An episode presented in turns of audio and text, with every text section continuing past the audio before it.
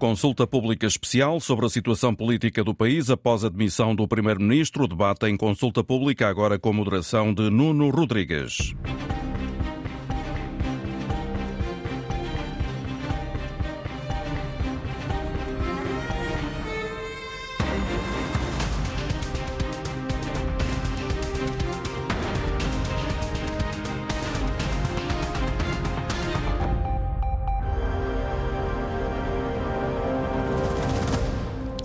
Olá, muito bom dia. As próximas horas vão ser decisivas para o futuro político do país. O Presidente da República começa já daqui a pouco a receber os partidos e houve amanhã o Conselho de Estado, depois da demissão do Primeiro-Ministro. A dignidade das funções de Primeiro-Ministro não é compatível com qualquer suspeição sobre a sua integridade, a sua boa conduta e, menos ainda, com a suspeita de prática de qualquer ato criminal.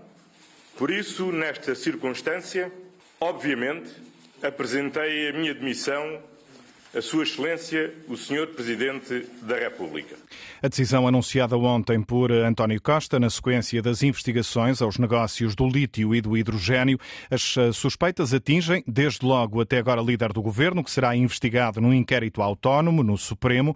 Na mira da Justiça estão ainda sete arguídos, entre eles o atual Ministro das Infraestruturas, João Galamba, e as cinco pessoas detidas ontem. Nesse grupo está o chefe de gabinete do Primeiro-Ministro, Vítor Scária, e o advogado Diogo Lacerda Machado que é considerado um dos melhores amigos de António Costa. O caso fez cair o governo. O Presidente da República deve falar ao país amanhã, ao final do dia, já depois de ouvir os partidos e os conselheiros de Estado. Ao longo das próximas duas horas, convidamos eh, comentadores e protagonistas da vida política para uma reflexão sobre o que se segue. Contamos também com a sua participação, a participação dos ouvintes neste consulta pública especial. Podem inscrever-se através através do 822 0101 822 0101. Em estúdio, os comentadores eh, Antena 1, Helena Garrido e Raul Vaz, a quem agradeço a disponibilidade. Bom dia a ambos. Bom dia. Bom dia. Helena, ehm, vamos para um quadro mais geral, antes de mais. Temos fundos europeus para gerir, temos um orçamento do Estado que estava em discussão, temos sindicatos a negociar com o governo este contexto uh, vai influenciar a decisão do Presidente da República, na tua leitura, quanto ao caminho uh, a seguir? Bom, é, é difícil antecipar aquilo que o Presidente da República levará mais em consideração, mas penso que, como qualquer decisor, colocará nos pratos da balança os diversos fatores que estão eh, neste momento em presença face à surpresa que foi, uh, que foi tudo aquilo que aconteceu. Não é preciso já uh, falar disso, foi, uh, foi apanhou toda a gente de surpresa.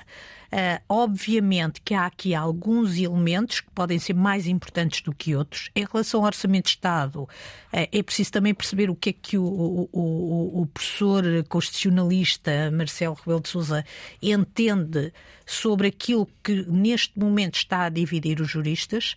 Uh, neste momento, nós verdadeiramente já não temos uma proposta de Orçamento de Estado, uma proposta de lei de Orçamento de Estado, porque ela já foi aprovada na Generalidade uh, e, uh, assim sendo, aquilo a que está, ela já pertence ao Parlamento e nós estamos, neste momento, a fazer o debate do Orçamento na especialidade. Esse debate continua a decorrer, ainda hoje há audições, as únicas alterações que existiram foram do agendamento das audições do Ministro do Ambiente e do Ministro das Infraestruturas, que passaram para sexta-feira. E temos a votação final eh, do orçamento marcada para o final deste mês. Exatamente, para dia 29 de novembro. Uh, obviamente que se o Presidente, uh, basta o Presidente dissolver o Parlamento depois de dia 29 de novembro para o, o, o, a Assembleia uh, continuar a trabalhar normalmente e aprovar também o orçamento na especialidade. Mas como nós sabemos, os juristas nunca têm a mesma opinião e há, de facto, divisão quanto à legitimidade ou não de aprovar uh, a proposta de orçamento do Estado. Hum. Há aqui alguns. Para além do orçamento, temos uh, outros uh, temas que estavam em agenda e que agora ficam, de certa Ora, forma, afetados, não é? Ora bem, sim, em relação ao, ao orçamento e há alguns aspectos que vão diretamente ao bolso dos portugueses, como o aumento das pensões, como o aumento do salário mínimo, como, como o o, o aumento do, do, dos funcionários públicos, levando em consideração aquilo que aconteceu em 2021, podemos admitir que tudo isso possa uh, voltar a ser uh, aprovado como foi em 2021 e, portanto, os aumentos ocorrerem em 2000 e 2024. O que não vai acontecer se o orçamento não for aprovado é a redução do IRS, mas também não aumenta o IUC, nem aparecem novas, os novos apoios uh, sociais. Onde a questão é mais complicada, penso que era a isso que te referias, é, por exemplo, em processos como a privatização da TAP, ou a decisão uh, do, novo, do novo aeroporto, que nunca mais decidimos, andamos há mais de 50 anos nisso. E eu já vou querer ouvir-te sobre esses aspectos em particular eh, mais eh, adiante. Antes disso, Raul, bom dia também. Bom dia. Uh, numa leitura mais óbvia, o Presidente tem uh, dois caminhos possíveis: manter a atual solução parlamentar e pedir ao PS que indique um novo Primeiro-Ministro, ou dissolver a Assembleia e convocar eleições antecipadas. Marcelo Rebelo de Sousa avisou no passado, como sabemos, que a saída de, Tony, de António Costa uh, do cargo de Primeiro-Ministro uh, implicaria a dissolução do Parlamento. Na altura falava-se da saída de uh, António Costa para um lugar europeu. Acreditas que o Presidente mantém a mesma ideia, apesar da saída de António Costa ter acontecido nas circunstâncias que conhecemos? Acredito, embora as circunstâncias sejam diferentes, como é óbvio. Lembro-me bem dessa tomada de posse. Aliás, a Helena e eu estávamos a comentar para a Antena 1 precisamente essa tomada de posse e lembro lembro-me bem dos dois discursos. O do Presidente da República, dizendo que a maioria absoluta tinha a cara do Primeiro-Ministro, António Costa, e, portanto, se essa cara desaparecesse do universo político nacional, uh, teria que haver uma alteração no calendário eleitoral. Isto foi uh, dois e dois são quatro dito pelo Presidente da República. Lembro também, bem, já agora, que o Primeiro-Ministro fez um discurso em que um dos seus principais objetivos era uh, a intenção de reconciliar os portugueses com a maioria absoluta. Isso não aconteceu. Vamos ver se não aconteceu pelas circunstâncias conhecidas. António Costa afastou-se ontem da vida política nacional, até ver, e portanto eu acho que a decisão é absolutamente política. A decisão do Presidente da República não tem condicionalismos, claro que pesa os orçamentos de Estado, uh, o, o, período de entrada em vigor uh, do novo calendário eleitoral, uh, a TAP, o aeroporto, mas a decisão é Uh, absolutamente política, só pode ser política. E nesse, nesse contexto, eu penso que o Presidente da República uh, corre riscos de um lado ou do outro. Uh, Marcelo Souza tem, eu diria, se me permite a expressão, vive com algum pavor de acabar, de sair de Belém e deixar o Partido Chega no poder no, no universo do poder, uh, vive com esse, com esse pavor. Agora, uh, pesando a, a circunstância, uh, repare-se, a outra solução será aquela que tu enunciaste, ou que avançaste, que é o Partido Socialista continuar a governar com um novo chefe do governo. Fala-se em Augusto Santos Silva, em Carlos César. Isto fala-se porquê? Eu acho que, como a Helena disse, isto surpreendeu, apanhou todos com as calças na mão, se me é a expressão. Todos. E o próprio Partido Socialista porque uh, qual é o cenário de sucessão mais possível uh, de António Costa no Partido Socialista? É Pedro Nuno Santos. E Pedro Nuno Santos precisa naturalmente de tempo para se ir afirmando. Tem agora um programa semanal na televisão, uh, há um congresso, havia um congresso marcado para 24 do Partido Socialista, meados, salvo erro, março 24. Portanto, esse contexto desapareceu. E, portanto, seria preciso para o Partido Socialista, aliás, um, quando foi foi em 21, uh, eh, com a dissolução do Parlamento, por, por, causa da não aprovação do Orçamento de Estado para 22. Uh, eh, Marcelo Bassol deu, deu tempo ao PST na altura porque o PC também tinha um problema idêntico, ou seja, uh, tinha que ter um congresso, uh, tinha que alterar a sua liderança. Portanto, isso é o contexto normal e saudável e certamente Marcelo Rebelo de Sousa tem isso em conta. Agora, o... vai fazer isso também na, na, na tua uh, leitura com sim, o PS? Vai dar sim, tempo claramente, para claramente. que o PS ah, possa sim, reconstruir a sua liderança? Sim, imagine-se que o orçamento é aprovado a 29 de novembro, que há condições políticas para isso. o decreto de dissolução seria assinado depois disso, 30 ou coisa que o valha. Teríamos, teríamos uh, eleições, poderíamos ter, melhor dizendo, eleições em finais de janeiro, princípios de fevereiro. Esse tempo é suficiente para o Partido Socialista arrumar a casa? Não sei. Uh, mais um mês, menos um mês, eu, uh, caro Nuno, eu tenho a ideia há muito tempo de que uh, os portugueses vivem sempre num dramatismo. Ou seja, cai um governo, ai, ai, ai, que agora temos um, um duodécimos, depois temos a configuração nova do Parlamento e do xadrez político-partidário. Eu acho que já é tempo, sinceramente, não é, é tempo para a, a, consolidação da democracia portuguesa, que está consolidada, bem entendido, também passar por aí, não fazer dramas. Isto não é o fim do mundo, ouvi essa expressão contra... algumas vezes até... nas, nas últimas horas. Até pode ser um mundo melhor. Já vou regressar aqui à conversa em estúdio com os uh, nossos comentadores Raul Vaz e Helena Garrido. Para já vou ao encontro do economista Manuel Caldeira Cabral. Uh, se não me falha a memória, o primeiro-ministro da Economia dos governos eh, de António Costa. Bom dia, professor. Está em direto connosco ao telefone. Como é que avalia os, os acontecimentos eh, das últimas horas? Bom dia. Eh, foram uma surpresa, eu penso que para toda a gente, e colocaram o país com uma crise política. Neste momento, eu penso que, de facto, a discussão sobre as várias soluções eh, é uma discussão especulativa porque está, eh, as soluções estão na mão do Sr. Presidente da República e penso que é essa a razão também da reunião do Conselho de Estado. Há múltiplas soluções. Há aqui uma questão mais próxima que é da aprovação ou não do orçamento. Se, se dissolver a Assembleia antes da aprovação do orçamento, não há nenhum drama. O país é gerido em duodécimos durante alguns meses do próximo ano, certamente, mas depois será aprovado um orçamento, eh, não havendo nenhum drama, há alguns inconvenientes. Ou seja, nós estamos a sair de um período em que houve bastante inflação, eh, nos períodos em que há menos inflação, as atualizações dos salários eram eh, relativamente modestas, 2%, 3%. Neste ano há uma atualização maior, mas exatamente para compensar os problemas da inflação, a mesma coisa também com as pensões, ou seja, há algumas atualizações, não só, eh, não estamos só a dizer algumas opções também, de aumento dos apoios sociais, etc., ou da redução do, do, do, do IRS, mas estamos a falar de alguns aumentos de pensões, de salários, etc., que são eh, particularmente elevadas face a uma situação de inflação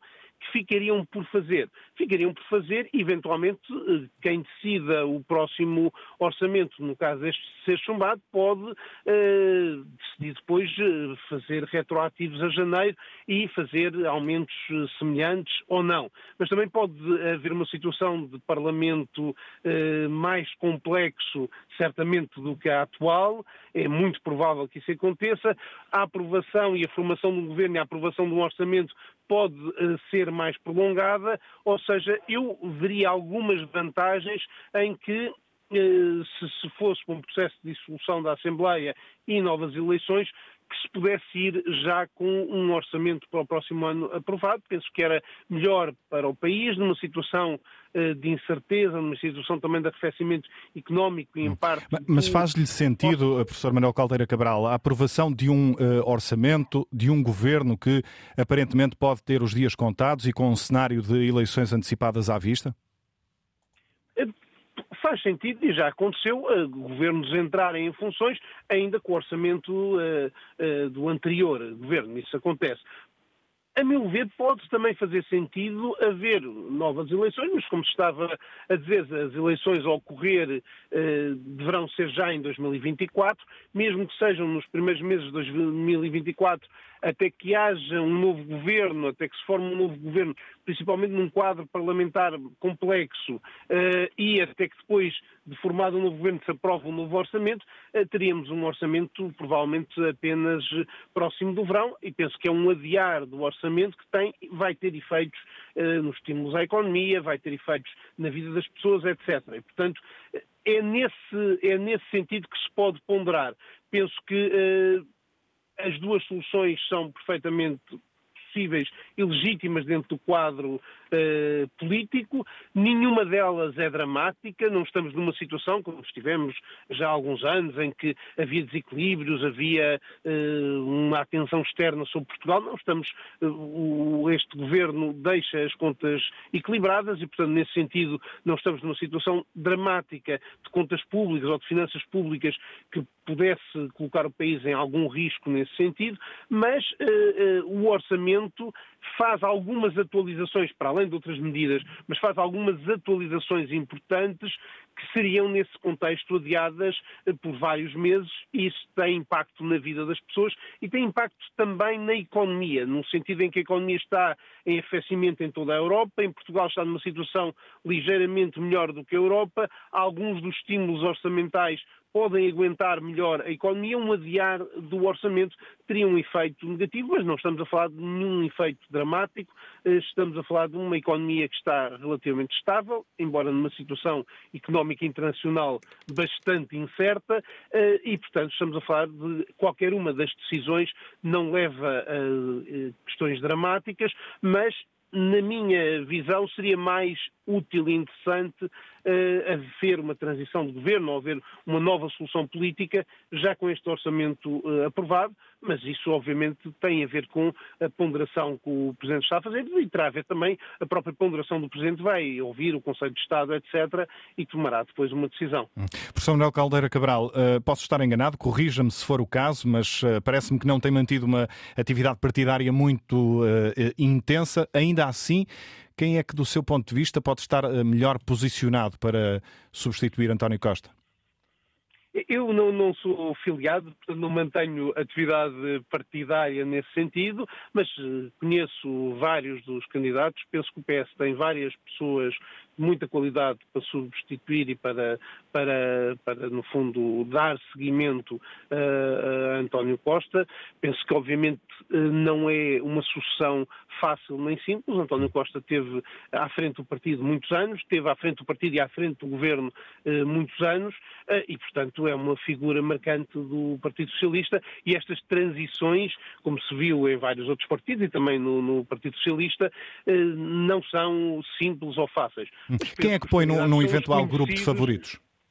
É, os candidatos conhecidos, uh, do Pedro Nuno Santos, obviamente Fernando Medina, uh, e penso que há vários outros possíveis candidatos que podem surgir no Partido Socialista, são pessoas com qualidade, têm projetos diferentes que também terão que definir.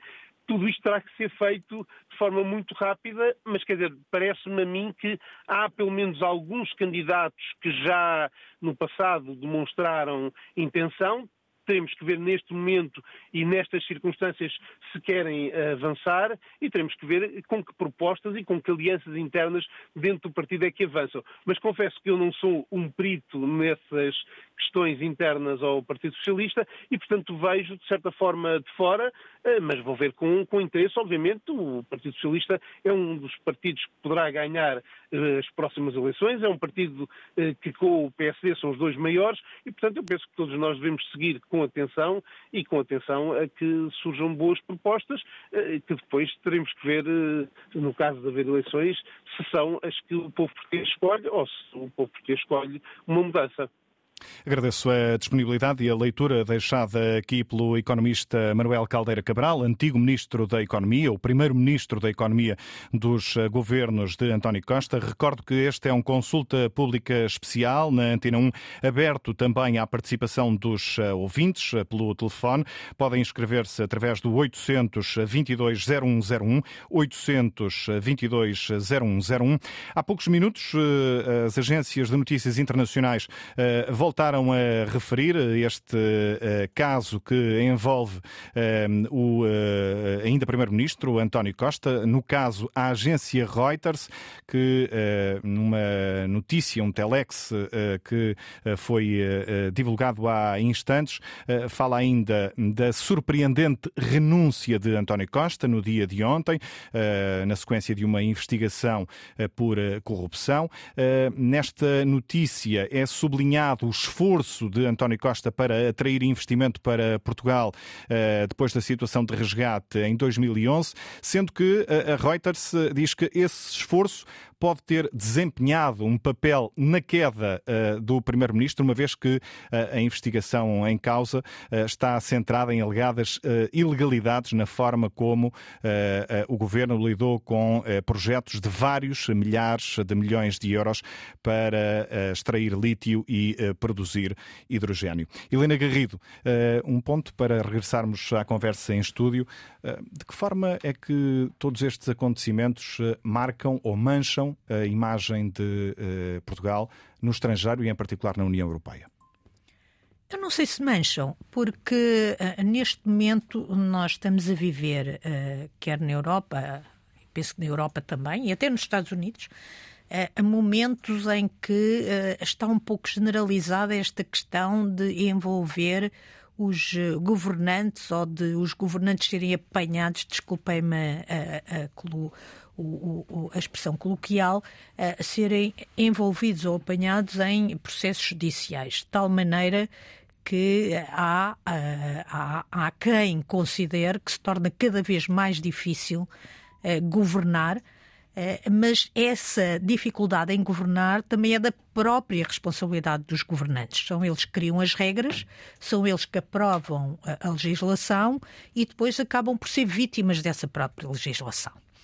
Nós não sabemos exatamente o que é que está a ser investigado pelo Ministério Público, sabemos que estão a ser investigados, como aliás essa notícia que referiste da Reuters, investigados eh, investimentos que eh, o governo de facto fez questão de atrair, não, é, não só de atrair, mas que houve manifestações de interesses e e o do, por parte de investidores internacionais e que o governo tentou facilitar, digamos assim, facilitar no bom sentido, não é de facilitador, é de facilitar no bom sentido. E estamos a falar quer dos investimentos de lítio, que, como se sabe, eh, o lítio é uma matéria-prima determinante para aquilo que nós queremos que seja a sociedade futura de transição energética e depois também o hidrogênio, mais uma vez transição energética. Este projeto até já caiu e o caso da, das, do, do, data center, da, do, do, data center Sim. em Sines, que é um dos maiores investimentos alguma vez realiza, alguma vez que ultrapassa o da Alta Europa, uh, que é de um, onde, para simplificar, uh, nós temos sempre as nossas nuvens onde guardamos coisas e o data center é no fundo um centro de dados para grandes empresas e um projeto, um projeto que queria ser também uh, ambiental ambiental.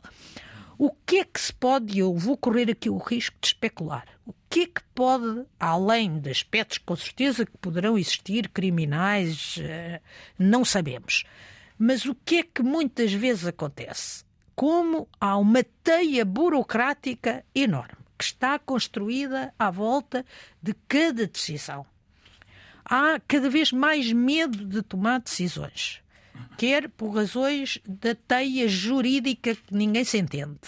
Uh, quer porque, uh, por causa dessa teia jurídica, de, de repente as pessoas podem ver-se envolvidas numa teia penal, uh, o que pode ter acontecido é alguma flexibilização dessa teia. Uh, de, de, Uma tentação dessa... para uh, facilitar? Exatamente. à margem da lei? Exatamente.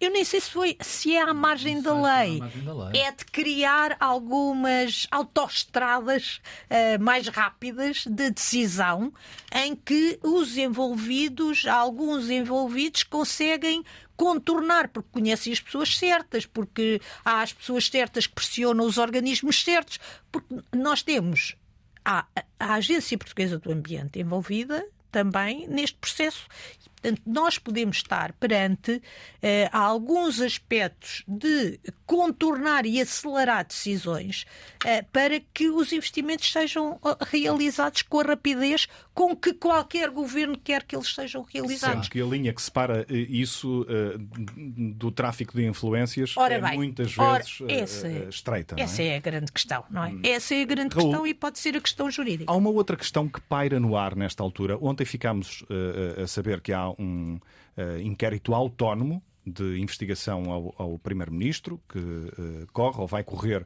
no Supremo Tribunal de Justiça. E está a formar-se a ideia de que, num eventual cenário de arquivamento, a decisão possa ser conhecida uh, num curto espaço de tempo. Vamos imaginar que uh, surge a notícia de um arquivamento dessa investigação ao Primeiro-Ministro. No entretanto, uh, ainda antes, por exemplo, de eventuais eleições antecipadas. Que contexto é que, é que vamos ter? A decisão política de António Costa está tomada ontem. Portanto, António Costa foi muito claro. Aliás, deixa-me dizer, Nuno, com uma dignidade que é sempre de sublinhar. Já o disse ontem e digo aqui hoje.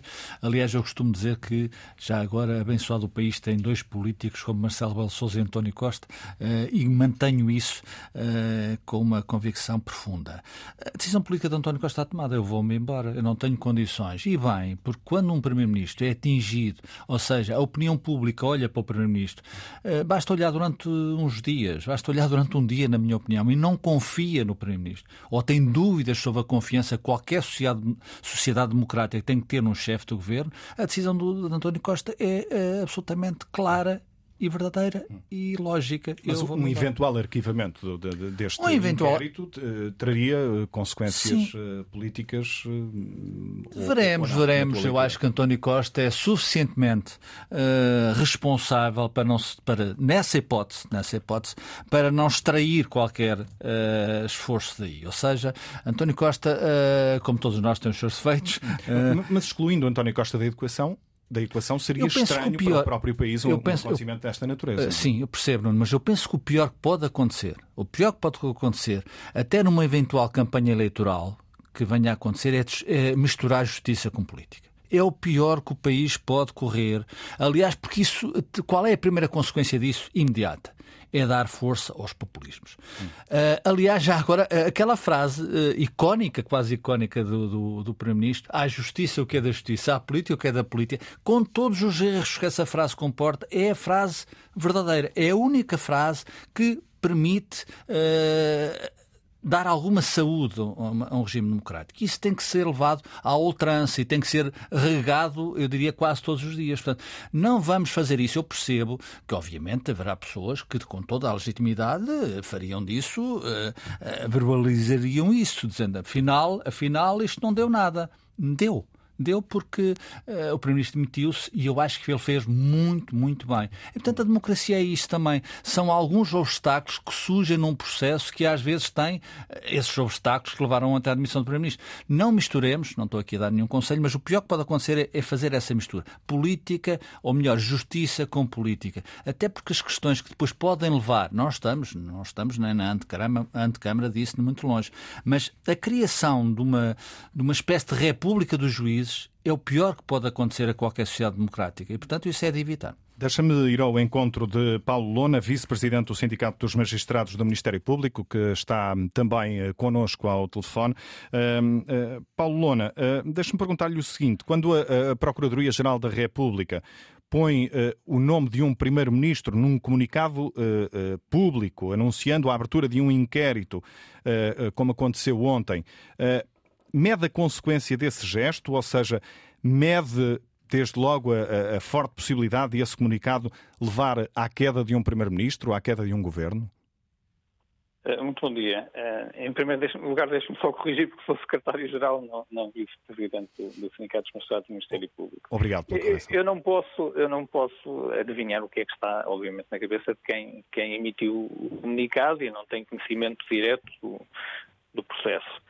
Agora, eu posso, posso especular que, eh, sendo transmitida a informação que era considerada relevante por parte da Procuradoria-Geral da República, nomeadamente a questão da comunicação para, para para o Supremo Tribunal de Justiça e para, para iniciar a investigação, é, seria considerada relevante e se pode se colocar a questão ao contrário. E se essa comunicação não constasse, se, esse, se essa informação não constasse do comunicado, se fosse, fosse omitida, como é que isso seria visto parte da, da sociedade, dos cidadãos em geral e de toda a gente. Se calhar também não seria bem vista. Não é? Hum.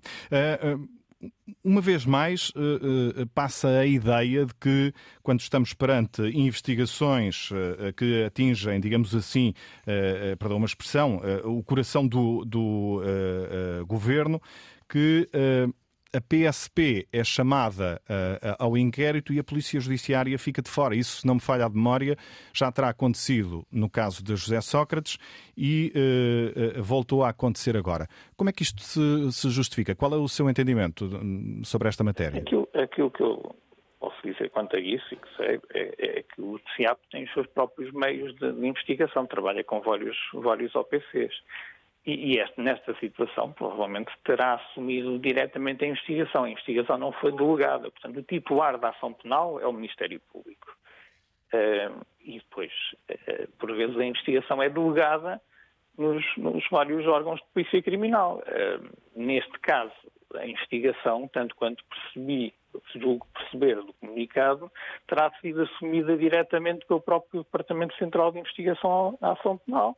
E depois, em termos operacionais, terá recorrido, nomeadamente para a realização de buscas que terão sido presididas pelos próprios magistrados, mas em termos operacionais é necessário recorrer a alguns, alguns órgãos de polícia criminal. E o, o DCIAP tem junto, junto de si a trabalhar também elementos dos vários OPCs, da, da PJ, da PSP, da, da GNR, do antigo CEF, da autoridade tributária. Portanto, recorre muitas vezes a esses próprios elementos e recorrerá a outros em função da localização em termos operacionais das, das, das operações que vai fazer. Hum. Mas na, na, sua leitura eh, está eh, relacionada esta escolha da PSP e da autoridade, tributária, da autoridade tributária com uma, uma questão de localização?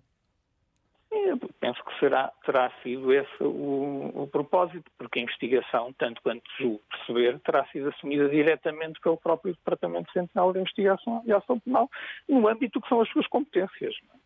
É? E como o Ministério Público é o que é o titular da ação penal. Não considera que uh, isto pode criar aqui uma, uma imagem de uh, uma certa desconfiança em relação à Polícia Judiciária?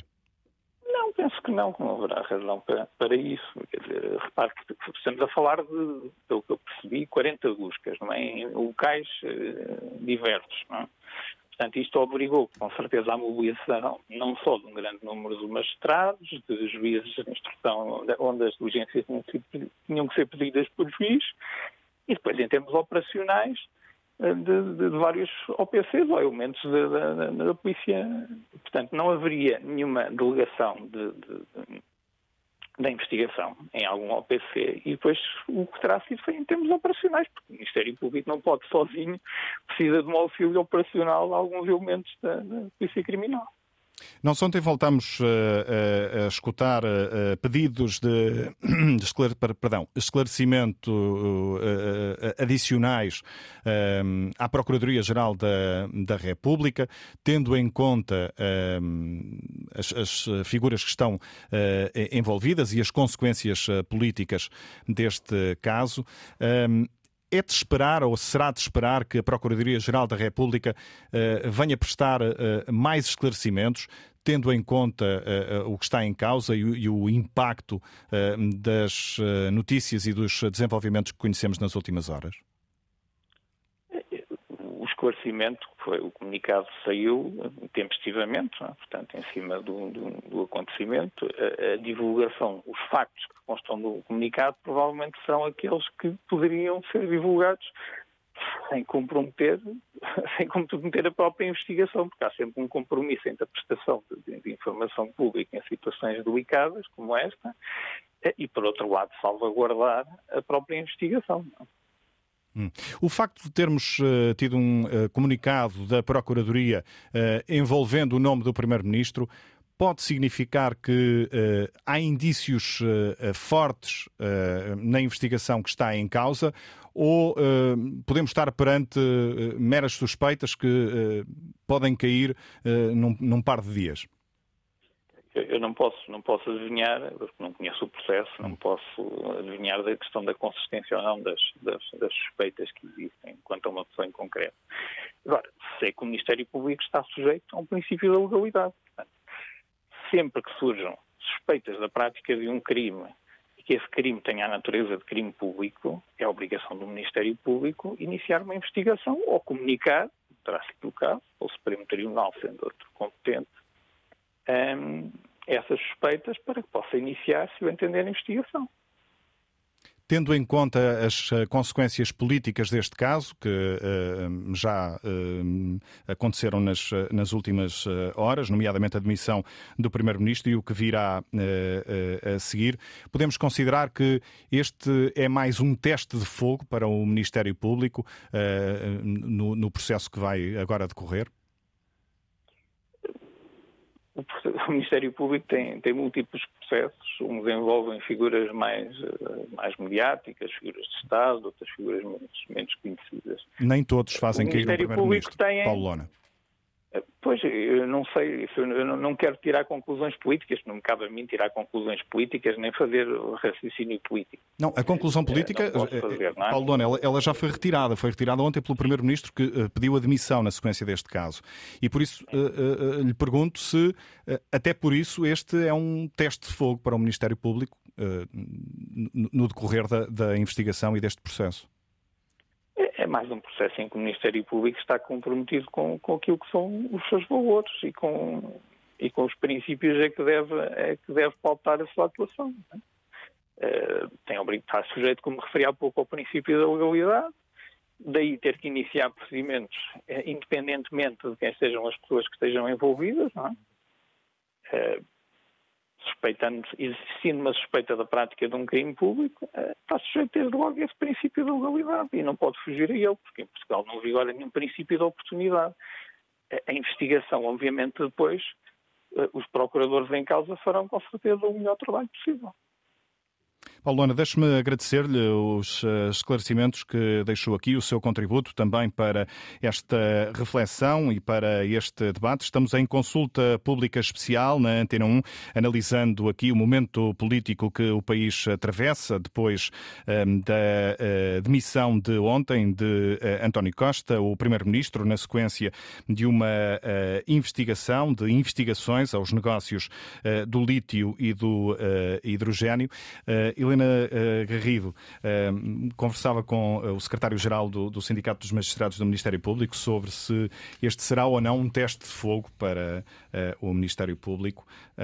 nós já não é a primeira vez que temos notícia de, de investigações de aparente gravidade e que depois acabam por ser desmontadas na fase seguinte. Se isso acontecer desta vez, estando em causa as consequências que, que sabemos, em que situação é que fica o Ministério Público e o sistema judicial, de uma forma mais geral? Bom, é, é, difícil dizer isso porque nós já assistimos a este tipo de questões uh, há muito tempo. E onde a questão falha, eu diria, ou pelo menos é o que me parece, é mais depois na aplicação da justiça do que nesta fase criminal. Aí é que merecia uma, uma, uma reflexão. Ou seja, um, as pessoas têm o direito de não estar depois o resto da vida à espera de serem julgadas e de, de os tribunais tomarem uma decisão. Por exemplo, temos o caso de José Sócrates, temos o caso, de, o caso de, do, do UBS, de todas as pessoas envolvidas no caso do UBS e do caso da EDP, em que as pessoas estão há anos à espera de uma decisão judicial. Eu acho que a questão mais grave está aí. Obviamente que se o Ministério Público como aliás disse Paulo Lona, identificou que não está cumprido o princípio da legalidade, ele tem a obrigação de investigar, seja quem for a pessoa que esteja envolvida nesta uh, questão, porque nós somos um Estado de Direito e se há algum problema é muitas vezes o cidadão ter a sensação de que há uma justiça para pobres e uma justiça para ricos. Há aqui uma demonstração clara que não há uma justiça para pobres, não há uma pelo menos não há uma investigação para pobres e uma investigação para ricos. E uh, uh, o Primeiro-Ministro é tão alvo de investigação como, aliás, o Primeiro-Ministro disse, e subscrevo aquilo que, que o Raul Vaz disse, o Primeiro-Ministro teve uma uma atitude muito digna, um discurso muito sereno, também às vezes pautado por alguma emoção, o que é normal, um, e ainda bem, é, é um ser humano. Claro. Uh, e o, o, o Primeiro-Ministro disse isso, ele não está acima da lei. Nós podemos depois debater o, o, a forma como isto tudo aconteceu. Por exemplo, parece-me que o comunicado poderia ter sido assinado pela PGR e não pela, pela Direção de Comunicação. Dava-lhe outra força, até porque por, eh, porque nós verdadeiramente também não somos todos iguais, não é? Claro. O Primeiro-Ministro é o Primeiro-Ministro. E isso admito que sim, e o Primeiro-Ministro referiu isso na sua, na sua intervenção, mas o Primeiro-Ministro não está acima da lei. Se há suspeitas de que uh, foram, foi violado o princípio da legalidade, o Ministério Público deve investigar e o Ministério Público deve ter margem para uh, livremente considerar que vai a julgamento, que há acusação ou que não há acusação. Não me parece que agora também devemos estreitar a margem de manobra do Ministério Público e dizer ele só tinha razão se for a acusação. Não, pode não haver acusação pode uh, não haver acusação. Eu sei que uh, está a ser, por exemplo, dado o exemplo do, do, de Eduardo Cabrita. O problema de Eduardo Cabrita nem foi bem o, o, o, processo em si, foi a forma como Eduardo Cabrita politicamente enfrentou aquela situação. Eu sei que foi, uh, estamos a falar do atropelamento mortal, mortal na autoestrada, numa autoestrada na A6 foi, eu percebo e nós conseguimos perceber que aquilo foi um momento tão violento e teria sido tão violento para qualquer pessoa que até eh, Eduardo Cabrita pode não ter tido condições emocionais para enfrentar a situação. Eh, como podemos criar essa relação de empatia? Mas Uh, o problema maior de Eduardo Cabrita nem foi o processo judicial e ter sido agora não acusado, foi a forma como ele enquanto político, enfrentou aquela situação e, enquanto político, mostrou a falta de empatia uh, com as vítimas. Isso foi o que, o, que, o, que, o que teve maiores consequências para ele do que propriamente o caso judicial. Eu penso que nós uh, uh, não devemos dramatizar este caso, nem considerar que, não havendo acusação, poderá uh, estar em causa o, o, o, Ministério Público e como, e volto aqui a citar o Raul Vaz, não vale a pena, temos de separar os universos, a justiça tem de atuar e desse ponto de vista, de facto, António Costa tem, uh, tem a cabeça dele muito clara, talvez por ser jurista, talvez por e ser. E foi Ministro da Justiça, uma... tem provas dadas nessa matéria. Exatamente. E, e boas provas, aliás. É? Exatamente. E por isso é preciso separar os universos e eh, o Ministério Público agora deve investigar livremente, inquirir livremente, porque uh, nós só podemos valorizar que o país seja um Estado de Direito. Já vamos voltar à conversa em estúdio. Para já, vamos dar início à participação dos ouvintes neste consulta pública especial. Vou ao encontro de Teresa Ferreira, fala-nos de Odivelas. Bom dia. A sua leitura aos desenvolvimentos das últimas horas. Uh, bom dia, eu estou um bocadinho uh, nervosa, dado o, o, peso da responsabilidade das palavras, mas é assim, eu vou dizer. Para mim, António Costa foi o melhor primeiro-ministro de Portugal já alguma vez teve. O único mal dele foi acreditar nas pessoas. Não é, como dizem, ser teimoso, não. É, foi acreditar em quem andava à volta dele. Pronto. Uh, por outro lado, parece-me que o Ministério Público é que se está a substituir aos governos. Quer dizer, isto não pode ser. Portugal Uh, e está-se a substituir com algum taticismo, o que, é, o, que, o, que é, o que é, porque vê-se as alturas em que eles uh, levantam este tipo de problemas, quer dizer, eles não têm legitimidade nenhuma para isto. Eles não são eleitos. E só ajudam, só estão a ajudar ao, ao, ao, ao populismo, mais nada. Só estão a ajudar ao, ao, ao populismo. Uh, na minha ótica, quem investiga estes casos devia também, também ter uma certa formação política para perceberem o mal que estão a fazer ao país. Porque mancharem a vida de um homem que dedicou toda a sua vida à causa pública desta maneira não, não, não é justo. Isto não é justiça. Agora, uh, perdemos um homem, um grande político, que, porque a vida dele, porque até na Europa podia fazer muito bem ao nosso país e a todos nós. Quanto a mim, isto é só burrice, só leviandade. Qualquer dia, é o que eu digo, qualquer dia não temos ninguém que nos queira governar. Ouçam bem isto, as pessoas conscientes. Qualquer dia não temos ninguém para nos governar. Pronto. Teresa Ferreira, obrigado e bom dia. Outra opinião, Idálio Gonçalves eh, fala-nos de Lagos. A sua leitura aos acontecimentos também das últimas horas. Bom dia, cada onde a terra acaba e o mar começa. Uh, estamos numa situação gravíssima, mas é um, é um teste à, à democracia. Não, não confio nos políticos e não confio também na justiça porque a justiça hum, própria não se entende e acho que ninguém entende. Mas em todo este caso, não ponho as mãos no fogo por Costa, uma pessoa que eu admiro, mas quero lembrar uma coisa que as pessoas não têm falado. É o caso do Brasil, do Lula da Silva e do Ipito Chabadá da outra. Idálio, esse é, é, outro tema e leva-nos para outros caminhos. Eu, antes de mais, vou pedir-lhe o favor, se for possível, de baixar um pouco o volume do seu uh, rádio para que uh, possamos ouvi-lo melhor. Um, e, e queria uh, perguntar-lhe se, na sua opinião, António Costa fez bem em pedir admissão perante ah, o que sim, está em não, causa. Não tinha, não, não, tinha, não tinha outra solução, não tinha outra solução a não ser aquela.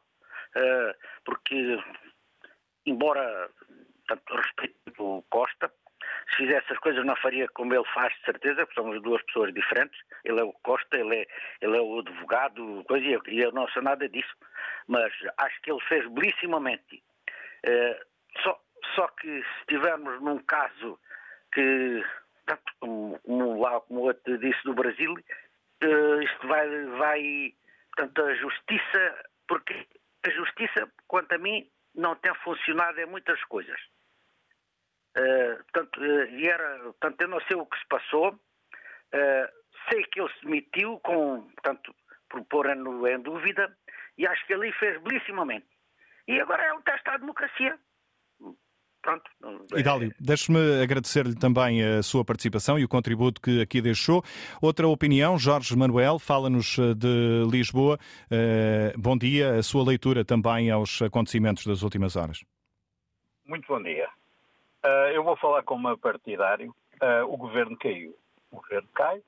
António Costa tem uma decisão nobre, como qualquer outro político queria que a ter admissão. Deixe-me só fazer aqui um à parte e com todo o respeito à vossa antena. A, a vossa comentadora há, há, há bocadinho disse atrás o que é de lamentar, repito, o que é de lamentar, que não há justiça nem julgamentos para pobres nem para ricos. Eu não sei eu não sei em que século é que essa senhora vive. Jorge Manuel, uh, nenhuma opinião deixada aqui pelos nossos comentadores, nem pelos nossos ouvintes, é de lamentar e, uh, uh, portanto, são todas. Bem, claro. então eu peço desculpa, então vou hum. saltar o trampolim. não há Deixe-nos a sua opinião, por favor. Não há justiças para ricos nem para pobres? claro que há justiças para ricos e para pobres. Um, não tenho mais nada a dizer. Olha, eh, como está a cortar, aliás, eh, não vivemos em democracia quando queremos intervir numa estação de rádio tão nobre como a vossa. Mas deixe-me só dizer uma coisa. Muitas vezes o cão morde na mão do dono. E isto é também uma chamada de atenção para, para certos uh, partidos da, da oposição que estão contentes que se, que se vigoram com estas demissões. Demissões essas que terão que, que ser analisadas pelo Ministério Público. Também é muito estranho porque é que a Judiciária não intervém aqui. Já houve aí juristas e comentadores que disseram isto e aquilo, mas uma coisa é certa, eu ainda não ouvi ninguém da Polícia Judiciária intervir e dizer o porquê. Eu, e olha, dou por terminado. Bom dia. Agradeço a Jorge Manuel eh, de Lisboa que deixou aqui eh, a opinião eh, neste consulta pública especial com a participação dos ouvintes. Podem inscrever-se através do 822-0101. As próximas horas vão ser decisivas para o futuro político do país. O Presidente da República começa dentro de instantes a receber os partidos políticos, os partidos com representação parlamentar. Houve amanhã o Conselho de Estado e uh, falará, ao que tudo indica, ao país uh, ao final do dia. Estamos uh, em cima do sinal horário das 11 da manhã. Já são 11 da manhã no continente, menos uma nos Açores. Emissão especial, consulta pública na uh, Antena 1, uh, com a participação dos uh, ouvintes. Vou ao encontro de outra opinião. Mário Melo fala-nos de Aveiro. Qual é a leitura que faz dos acontecimentos das últimas horas? Olha, eu, estou muito alarmado, sabe? Pessoas, o primeiro economista que vocês falaram, com quem falou, falou convosco, disse que não havia alarme, porque a economia está mais ou menos, está de boa saúde, etc. Mas eu estou muito alarmado. Muito alarmado porque, reparem, reparem alguma coisa. Por exemplo, os 825 euros que estavam no orçamento para o salário mínimo, esse não vem enquanto não houver, enquanto não, enquanto não houver ideias, enquanto não houver, enquanto não houver orçamento, enquanto não houver coisa, está, está tudo no orçamento. Reparem, e depois os aumentos vão vir. Os aumentos vão vir, nós temos que aguentar a pancada. Portanto, eu não entendo muito bem. O Sr. Presidente da República, que é o homem dos afetos, está, está a passar um atestado de burro aos portugueses que votaram nesta maioria. Os portugueses que votaram na maioria, alguns serão arrependidos, é verdade. Mas eu também fui daqueles que votei nessa maioria e não estou arrependido. Portanto, atenção. Atenção, amigos. Ouçam o que, o que, o que eu vou dizer, se, se não me cortarem a palavra, se cortarem, tudo bem. Mas eu vou dizer uma coisa. Não esqueçam, não esqueçam que o Sr. Luís Montenegro é da família dos que cortaram o 13 mês, dos que cortaram o subsídio de Natal. Não esqueçam isto, porque o povo tem fraca memória. O povo tem fraca memória. E depois não esqueçam também que o, o problema dos médicos, o problema dos professores, não se resolve no salário de dedos. Não é assim que se resolve. O António Costa era, foi e é e será sempre, e estava até convidado, seria, podia ser convidado para estar na Europa no lugar do Durão Barroso, porque reparem, o Durão Barroso, só para, só para constituir, porque eu sei que vocês, o tempo é sempre pouco, é sempre pouco, vocês têm tempo para os analistas, não têm tempo para nós, para nós figura pouco. Mas o Durão Barroso não foi, não foi um grande político, sabem porquê? Porque o Durão Barroso dizia assim, disse assim, eu, abaixo assinado, afirmo solenemente pela minha honra que cumprirei com lealdade as funções que me são confiadas. Portanto, ele jurou por quatro anos. Apareceu um taxa melhor e ele saiu e abandonou o governo. Ninguém fala disto, senhores. Ninguém fala disto. Portanto, é disto. Os comentadores políticos estão aí a ganhar dinheiro. Têm que dizer a verdade ao povo português. E vou dizer mais uma, para acabar. Sabe o que é que isto vai, vai dar? Vai dar com que a abstenção aumente mais ainda porque o povo, não acredita. O, seu presidente, que é o homem dos afetos, que se lembre, que é o homem dos afetos da Celbis, não sei de quantos, que se lembre que nós vamos precisar do aumento do salário mínimo, que nós vamos precisar de, de, daquelas coisas, de, de, sei lá, das coisas que precisamos. Porquê? Porque em janeiro vem o aumento das portagens, vem o aumento dos combustíveis, vamos sofrer com, com, com, o catalismo da guerra. Não é alarmismo para vós que seja viver bem, que seja esteja guardado melhor que o meu. Mas para mim eu estou muito alarmado com isto, amigos, porque o aumento eu vou ter que pagar e o aumento das coisas que vinham correspondentes ao orçamento não vão vir. Este, eu sou socialista, vou continuar a ser socialista e tenham cuidado. E, e já agora queria prevenir-vos que depois da privatização dos Correios, eu moro aqui a 15 km de São Bernardo, eu estou, eu estou em Frosos, que é uma, uma freguesia, moro a 15 km de São Bernardo, os Correios foram privatizados e queria dizer, mandaram-me um cheque de 540 euros por, por, serviços prestados com o meu acordeão, que eu sou músico e faço para lá com os serviços, mandaram-me um cheque de 500 euros, Esses 15 quilómetros que o cheque, eu, eu tinha ido buscá-lo a pé e tinha vindo, demoraram 20 dias, demorou 20 dias a chegar aqui a carta, amigos. Por acaso o cheque vinha seguro, vinha traçado. Portanto, tenham cuidado, tenham Mário. cuidado. O António Costa é, foi, é e será sempre, porque reparem, diz aí a, a senhora comentadora, ah, não há, não há justiça para pobres, não há para ricos, não há não sei quanto. Eu queria ver o Ricardo Salgado com as calças na mão. Eu queria vê-lo sem nada. E ele está com uma pensão, quem me dera a mim. Eu queria vê-lo sem nada, queria ver feita justiça contra o Ricardo Salgado. E ele nunca vai ser preso, senhores. Mário Melo, deixe-me agradecer eh, a sua uh, participação. Não cortamos a palavra a ninguém, obviamente, uh, desde que seja respeitada a opinião de todos os intervenientes uh, neste debate e neste programa. No caso de hoje, o Consulta Pública Especial que está a decorrer nesta altura para analisar o momento político que o país atravessa. Helena Garrido, ouvimos de facto Manuel Caldeira Cabral a dizer que não há motivo para alarme. Já disse dissemos aqui também que não é o fim do mundo, eh, mas de facto há eh, muitas dificuldades que as famílias estão a atravessar. E é um facto que eh, todo este contexto traz ainda mais incerteza. Sim, Nuno, deixa-me primeiro dizer que o Jorge Manuel, quando diz que não há justiça para ricos e para pobres, de facto a percepção que existe é que há uma justiça para ricos e uma justiça para pobres.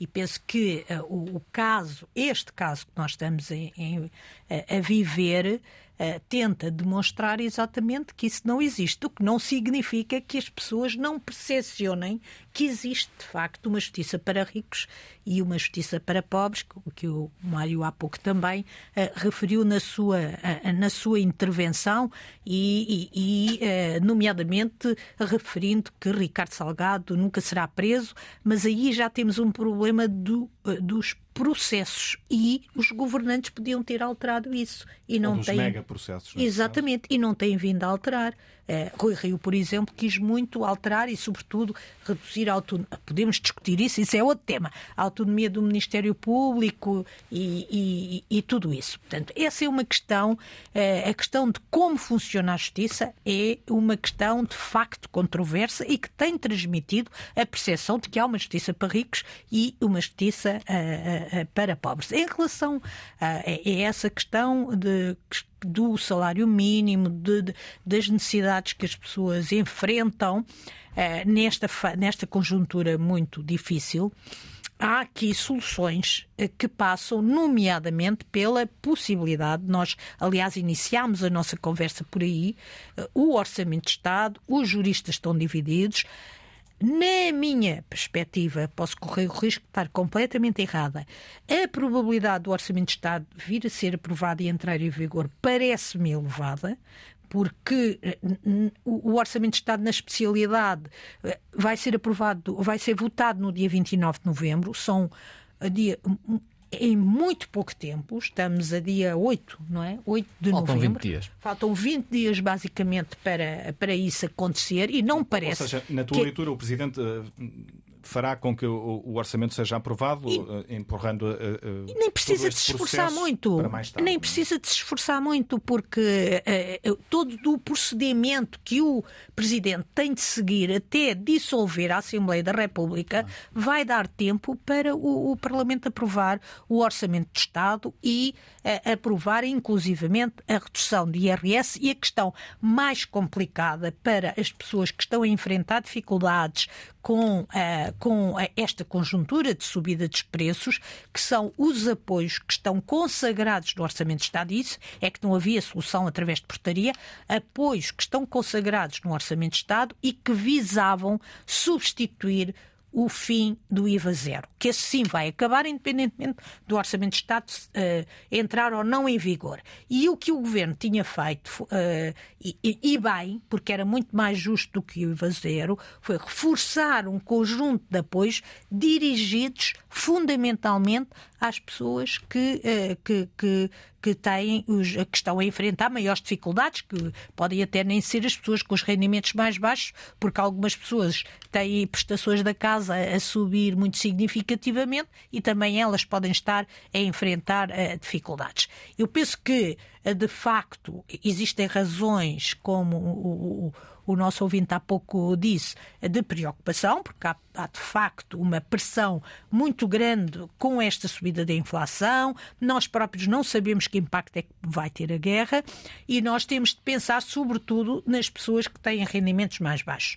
Porque, em termos dos grandes números, em termos macroeconómicos, todas as indicações, mesmo uh, está a sair, por exemplo, estão a sair várias análises de, de, de, analistas internacionais e de bancos internacionais sobre aquilo que se está a passar em Portugal, não há razões para nos preocuparmos uh, de, ou, ou, para dramatizarmos. A economia portuguesa tem neste momento alguns fatores de resistência que lhe permitem enfrentar uh, esta fase de, falta de governo com alguma tranquilidade, nomeadamente.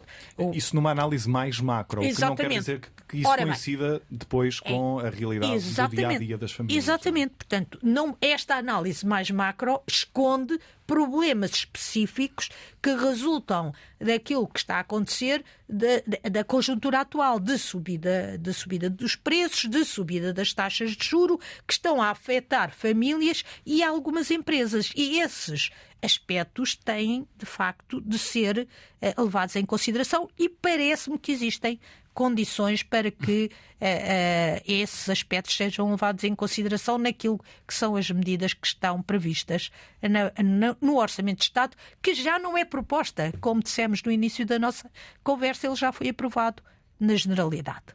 Vaz, esta realidade mais macro não é de facto a realidade de muitas uh, famílias nesta altura? Não, país. não é, mas não é com o orçamento aprovado ou com o orçamento sem aprovar. É preciso, julgo eu, na minha opinião, ter consciência disso. Eu acho que é preciso bom senso perante esta circunstância. É evidente os ouvintes, particularmente um que ouvimos, está alarmado e, e há razões para estar algo alarmado. Mas se houver bom senso da parte dos principais responsáveis políticos, eu acho que este orçamento pode ter pernas para andar e vigorar durante o ano de 24, independentemente de quem for o governo.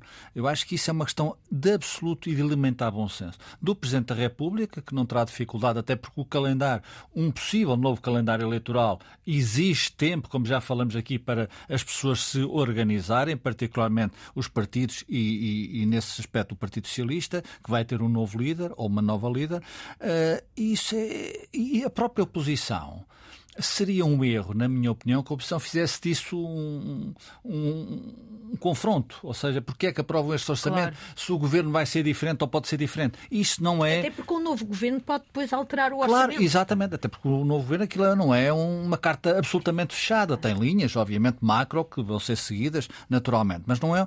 Alterar o orçamento porventura através de um retificativo? Claro, com, e, nem precisa retificar por via da despesa, pode até introduzir novas medidas, alterações fiscais, pode até, por exemplo, havia uma divergência entre o PS e o PSD em Sim. matéria fiscal, podem, eh, pode. se o PSD, por hipótese, ganhar as eleições, pode alterar. E o, e o novo PS, inclusivamente. Exato. Até... Imagina, se houver um novo PS com Pedro Nuno Santos, por exemplo. Se, como se especula na liderança, também pode não pode, se identificar dizer, com este orçamento. Há divergências, inclusive o que a Ana está a dizer faz todo sentido. Há divergências que são públicas no interior do Partido Socialista que têm maioria absoluta. Imaginemos, por possível, eh, que Pedro Nuno Santos seria eleito, eh, seria eleito primeiro líder do PS e ganhava as eleições. É evidente, por exemplo, a questão da almofada financeira que está seria alterada, ninguém tenha dúvidas disso. Ou seja, eh, Pedro Nuno Santos, primeiro-ministro, travaria mais essa folga. Ou seja, por certamente distribuiria mais daquilo que Fernando Medina, legitimamente, aliás, tem sido, na minha opinião, um bom Ministro das Finanças, está a fazer. Portanto, eh, não façamos disto, eh, desta, desta crise política, não façamos disto uma montanha que não se pode ultrapassar. É preciso bom senso. É preciso que todos os responsáveis políticos, perante uma situação que de facto é inédita, ou seja, muito rapidamente nunca se viu eh, a polícia de investigação entrar no gabinete do Primeiro-Ministro. Isto é algo de inédito. A justiça aí também está num teste. Mas mas uh, os alicerces da democracia estão sempre em teste, sobretudo numa altura em que nós, no mundo, na Europa e no mundo, vivemos uma crise das democracias liberais. Uh, as democracias liberais estão a perder, os, os extremismos estão a ganhar espaço e isso é importante que os responsáveis políticos deem esse exemplo em democracia. Isso eu acho que vai acontecer, independentemente da decisão do Presidente da República, e uh, o, o orçamento não pode ser Não pode ser um, uma carta fechada que se joga como ele ser o fator de decisão de alterar o calendário eleitoral ou manter o Partido Socialista com outro Primeiro-Ministro no governo. Esse é um ponto essencial e eu penso e espero que o Presidente da República, uh, que na minha opinião tem bom senso e é jurista, uh, chegue a essa conclusão, independentemente da sua decisão, que é uma decisão uh, completamente legítima, seja manter o Partido Socialista com outro Primeiro-Ministro ou convocar eleições, que eu acho que devia ser a decisão do Presidente da República. Vamos de novo ao encontro da opinião dos ouvintes. Jerónimo Fernandes é médico, fala-nos do Porto. Como é que avalia os acontecimentos das últimas horas? Bom dia. Bom dia, obrigado. Hum, em primeiro lugar, parece-me evidente que o, o, facto do Partido Socialista, deste atual governo, do Primeiro-Ministro, serem os principais responsáveis desta situação, eh, não se pode começar já com um enviesamento analítico do ponto de vista político eh, para permitir o Partido Socialista se tem que organizar e para isso dar-lhe algum tempo. Ora bem, eh, tempo já teve o Partido Socialista este Primeiro-Ministro com oito anos de governação. Portanto, se for esta crise política por uma crise que tem contornos criminais, que nunca foi vista em Portugal, embora já outros protagonistas do Jerónimo, a ligação da chamada não está nas melhores condições. Vamos eh, tentar eh, melhorá-la. Enquanto isso acontece, vou eh, ao encontro de Mário Santos, fala-nos de Penacova, a quem peço também uma leitura aos acontecimentos das últimas horas. Bom dia. Bom dia. Obrigado pela oportunidade. Uh, olha, eu digo sinceramente, estou chocado. Ainda não quero acreditar no que se passou no dia de ontem a um país que eu gosto de viver, que eu gosto de ando para a frente. Nunca emigrei e foi aqui que eu fiz a minha vida. Uh, a esmagadora maioria dos portugueses, eu penso, penso que estão a pensar como eu. Uh, António Costa não merecia isto. António Costa foi como já alguém disse neste programa, o só o melhor, primeiro-ministro que tivemos desde o 25 de Abril. Uma pessoa que está indicada há muitos anos à política. Presidente de Câmara, ministro, primeiro-ministro, nunca ninguém lhe apontou nada. E agora há também aquela pequena, pequena, não sei se será muito pequena, faixa de pessoas que estão muito satisfeitas bem aí a terra queimada, bem aí o quanto pior melhor para eles, porque são populistas, porque querem eh, sub submergir à desgraça que nos vai acontecer. Eu, para mim, já tenho eh, em janeiro, eh, portanto, a, a que eu, vou receber. O aumento das reformas já não, já não vai acontecer. E tanta coisa que não vai acontecer. É, só para terminar, eu deixo aqui um apelo às pessoas.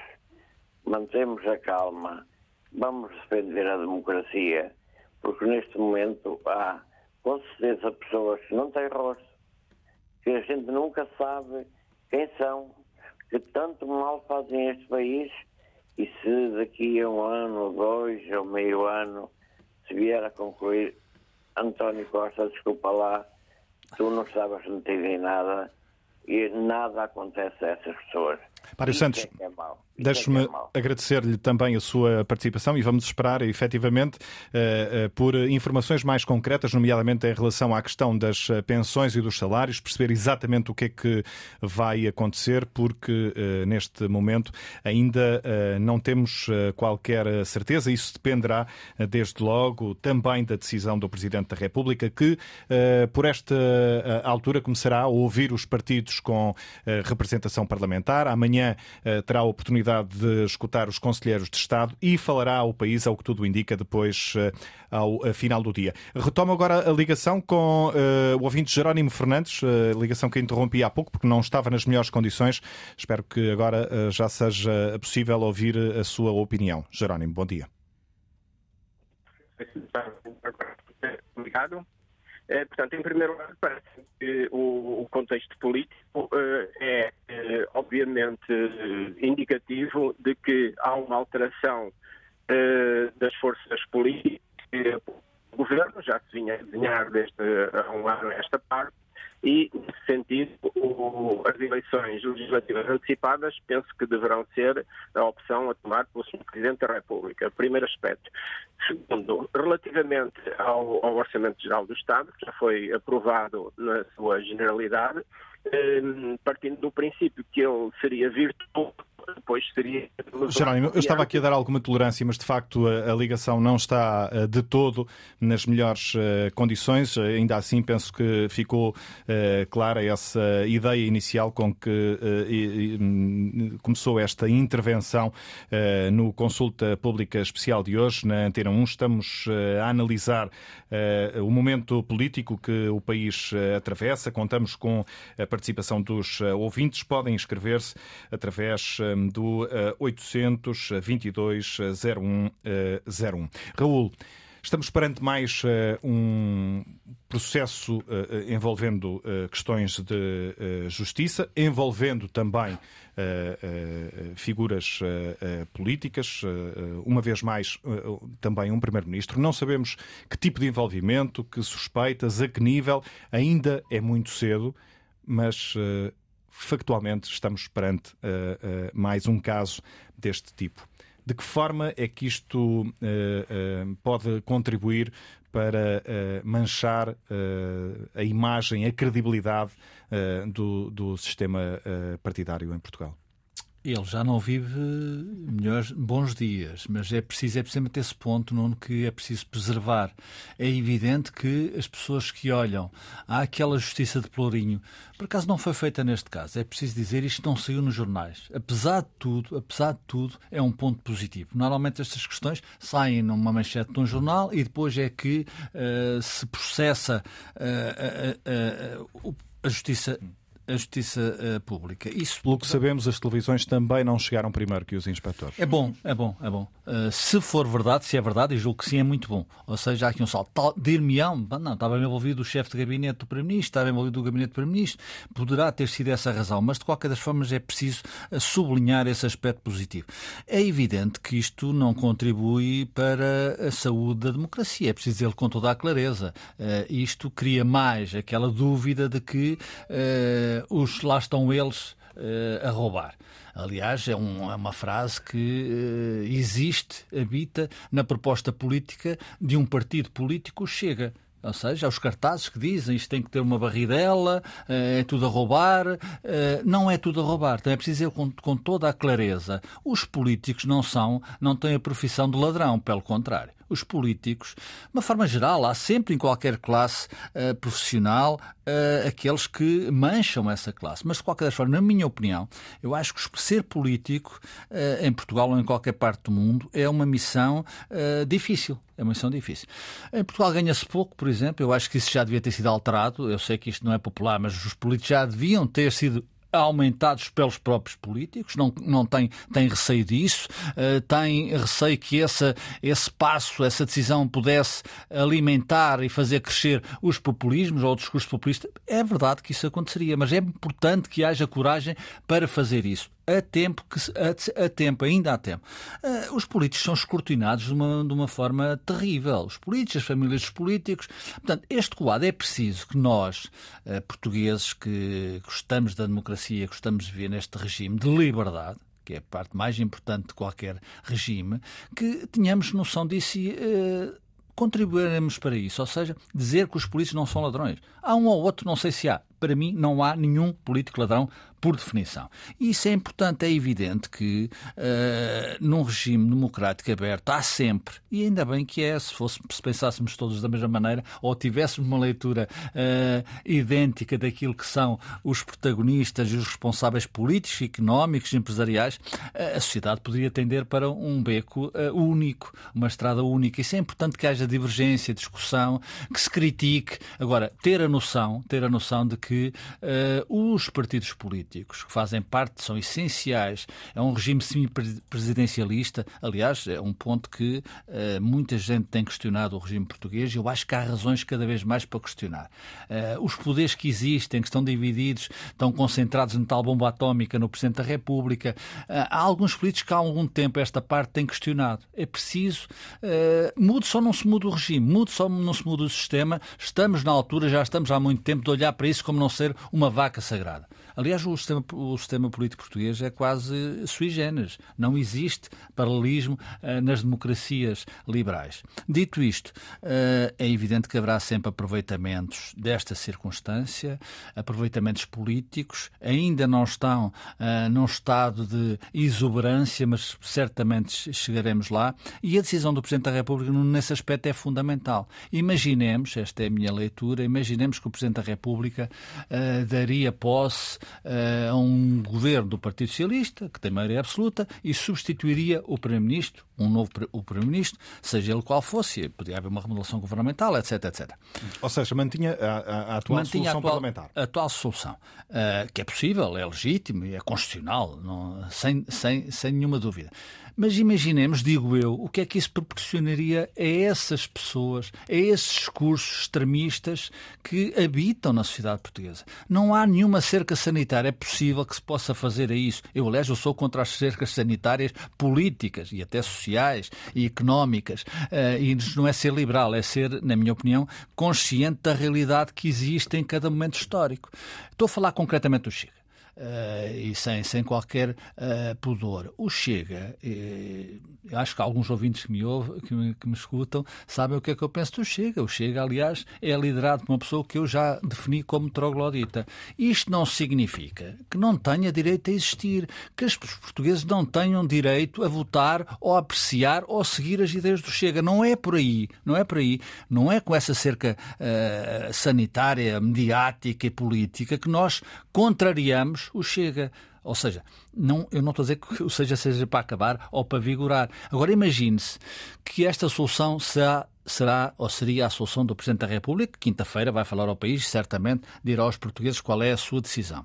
Uh, imagine-se o que é viver com o novo Primeiro-Ministro, Uh, legítimo, uh, com uma maioria absoluta, absolutamente legítima, mas num caldo, num caldo político uh, e social terrível que é que eu estou a dizer com isto? Eu defendo uh, a melhor solução para mim será, de facto, a alteração do calendário eleitoral. Porque há momentos em que uh, o Presidente da República, quando iniciou suas funções, estou-me a lembrar disso, chocou alguma direita, uh, aliás, tem vindo a chocar uma direita ao longo dos tempos, e eu acho que quem tem. tem tem feito muito bem chocar essa direita, que acha que as coisas se, se, se resolvem em duelos públicos, ou seja, Marcelo Belo Souza uh, matava politicamente bem entendido António Costa no Rossi, estava, estava resolvido o problema e a direita voltava ao poder. Não é assim que as coisas acontecem. Mas uh, Marcelo chocou uma certa direita e talvez até surpreendeu o país quando disse, no início do seu mandato, o povo eu até julgo que seja no, no primeiro discurso de da primeira, de tomada de posse. O povo é quem mais ordena. E é de facto o povo é quem mais ordena. E, portanto, há momentos difíceis uh, de, uma, de, um, de, uma sociedade democrática em que só o povo deve resolver a questão. E isso é, é aquilo que eu penso uh, e já agora espero que a decisão do Presidente da República vá nesse sentido por uma, por uma questão. Outra decisão faria mal, muito mal, sobretudo ao Partido Socialista sobretudo ao Partido Socialista. Alimentava os populismos, os extremistas que existem em Portugal, daria ao PSD motivo para também, também entrar uh, ligeiramente nesse, nesse discurso e o país ficava a perder e, particularmente, a maioria absoluta do Partido Socialista poderia sair muito pior, muito pior em 26 do que sairá uh, se perder as próximas eleições antecipadas. Raul, deixa-me ir ao encontro do socialista Álvaro Beleza, o presidente da SEDES, a Associação para o Desenvolvimento Económico e Social, que está uh, nesta altura também em direto ao telefone. Uh, Doutor Álvaro Beleza, uh, começo por pedir-lhe um comentário mais geral aos acontecimentos das últimas 24 horas, digamos assim. Bom dia. Bom dia. Uh, que já está praticamente tudo dito, foi uh, algo inesperado, uh, mas nós temos que perceber que a democracia liberal é, é isto.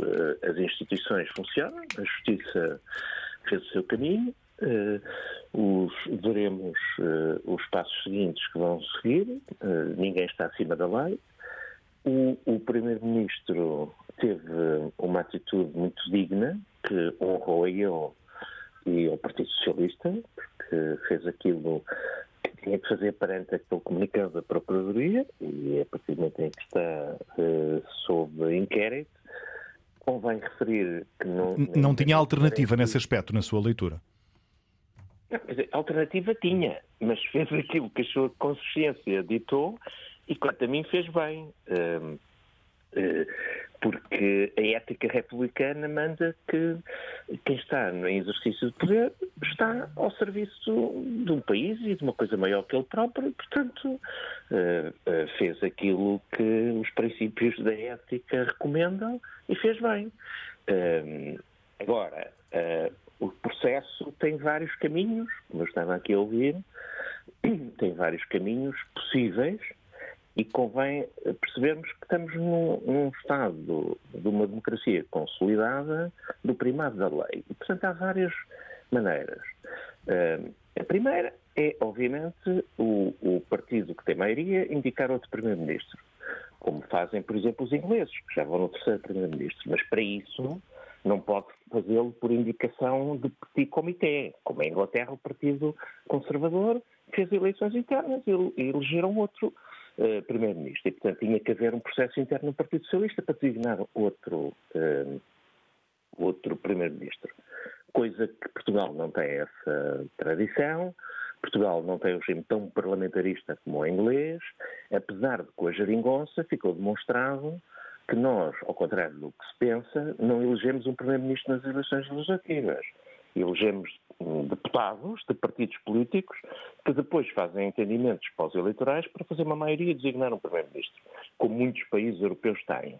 E muitas vezes não é Primeiro-Ministro o líder do partido mais votado. Portanto, isso é uma coisa uh, que, que, que, as pessoas ainda não interiorizaram, porque pronto, é, é o que é, mas, mas é uma maneira. A outra é haver eleições e dado que o Presidente da República fez declarações a dizer que se o Primeiro-Ministro saísse que teria que haver eleições, está um pouco amarrado a isto. Apesar de que aquilo a que ele se referia era diferente. Era se o Primeiro-Ministro saísse, nomeadamente para um lugar europeu que estava Uh, que havia fortíssimas probabilidades disso acontecer. Qual é que acha que é a solução mais vantajosa para o futuro próximo do país? Para o futuro do país, a primeira coisa mais vantajosa para já é deixarem aprovar o orçamento, porque isso tem implicações na vida das pessoas do dia a dia e, e, e dadas as nuvens no horizonte a nível global, eu acho que é preciso adultos na sala e não brincar com coisas sérias. E eu aprovaria o orçamento, porque mesmo havendo eleições e mesmo que ganhe outro partido uh, e que seja outro governo, pode fazer um retificativo e altera-se o orçamento. Essa para mim é a primeira questão que eu acho acredito que se irá por aí hum, havendo convocatória de eleições. Ah, as eleições clarificam tudo, mas confesso que o primeiro cenário do Partido Socialista uh, indicar alguém, só que a indicar alguém tinha que fazer um congresso para escolher quem era, não podia ser, acho eu, por eh, uma designação sem transparência interna, sem, até porque o Partido Socialista, isto, o, o, o problema aqui não é só Aliás, o Primeiro-Ministro uh, nem sequer é arguído nem acusado. Não? É? Eu tenho muitas dúvidas que seja, uh, até porque tem uma pessoa honrada e séria. Portanto. Agora, há aqui um problema estrutural no país e, e, e muito no, no, Partido Socialista nas últimas décadas que é preciso resolver de vez. Que é o Partido Socialista tem que se apresentar ao país como um partido de, da ética republicana, com gente séria, honrada e, e correta e que, eh, e que tem uma visão para o país, mas antes da visão está essa ideia de serviço. O Partido Socialista tem muita gente assim, felizmente, mas tem que fazer esse, debate interno. Mas, mas identifica um problema a esse nível, tendo em conta investigações passadas eh, que envolveram já também um antigo Primeiro-Ministro. Agora temos eh, um outro caso que eh, envolve o, ainda Primeiro-Ministro. Exatamente. Portanto, o PS tem que refletir sobre isto internamente e uh, isto para médico. Há aqui uma doença, é preciso tratá-la e às vezes as doenças, quando são graves, tem que ter coragem de debelá-la com terapêuticas duras. Mas tem que ser. Para, é uma doença grave mas, mas, mas, para, para usar Sim, a sua terminologia? eu defendo isto, não é só o PS, porque infelizmente estes problemas de corrupção atingem o país de uma maneira transversal. O PS não é um fim em si mesmo. O PS é um partido, é um instrumento político de uma ideologia da social-democracia, do socialismo democrático ao serviço de um país, ao serviço de Portugal. E, portanto, é, é preciso é, regenerar a, a, democracia. Eu tenho falado muito nisso. A República. Uh, os partidos têm que regenerar a República. Isto tem que ser feito com um debate franco uh, sobre o assunto, falar dos assuntos, sem medo, e depois, também, eu acho que tem que haver uma reforma do sistema eleitoral. Uh, nós temos que designar os políticos, os decisores, aqueles que nos governam, de uma maneira mais clara para os cidadãos e mais próxima. E, portanto, passará também por aí, como passa também pela reforma da justiça. Agora, a justiça é outro assunto absolutamente relevante, que nós temos que ter uma justiça, nomeadamente, mais célere.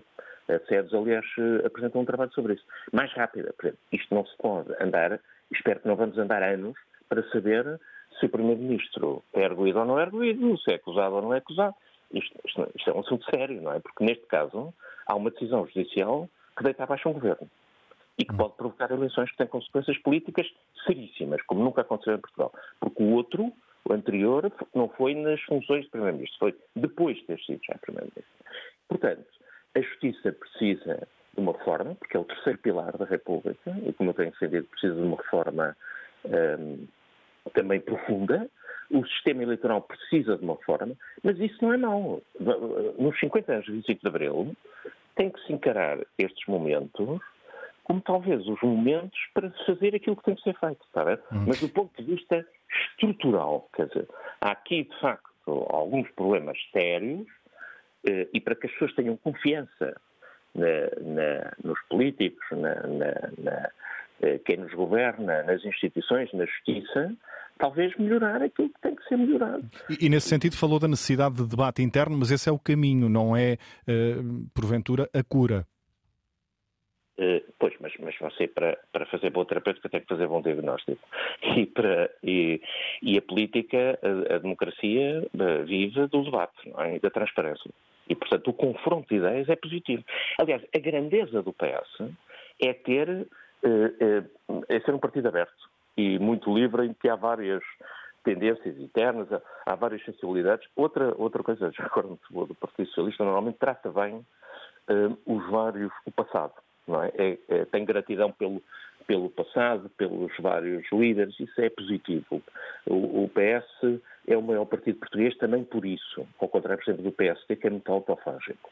Hum. Uh, é, é, é preciso ter essa abertura e fazer esse debate serenamente, tranquilamente, mas é preciso, haverá com certeza Congresso e haverá altura para, para o fazer. Deixa-me perguntar-lhe o seguinte: tem, tem, uh, tem-se falado muito da, da, da questão e de uma de dificuldade de recrutamento de quadros para os partidos, nomeadamente para, para o PS e para o PSD. Uh, acontecimentos eh, deste género uh, dificultam ainda mais essa missão, na sua leitura? Dificultam. Neste caso, dificultam por, por dois fatores. Um, porque espera-se que eh, o Ministério Público, por exemplo, quando faz uma acusação destas, não faça levianamente, que tenha fundamentos muito sérios para a acusação, porque senão é um desastre. Senão quem é que se mete em funções públicas para ser devassado por qualquer coisa que não tem importância? Eh, as pessoas não estão para isso, não é? Portanto, isto é um risco, um risco sério. E, portanto, eu quero confiar que tudo isto foi bem feito, que há suspeitas muito fundadas, eh, porque senão, bem, então aí o problema não atinge só a política, que eu já falei, já temos falado muito sobre isso, que atinge, mas também a justiça. Eu acho que as duas, por isso é que eu disse, que é preciso reformar o sistema eleitoral para aproximar os eleitos dos eleitores e é preciso reformar o sistema de justiça português uh, para separar poderes, para dar à justiça mais independente, mas ao mesmo tempo mais escrutínio e mais celeridade. Está a ver? Uhum. Uh, por exemplo, não, nós. Eu, eu, gosto de falar nas coisas eh, fundamentais e não do dia a dia, uh, porque acho que nestas situações vem ao de cima a necessidade de reformar o país.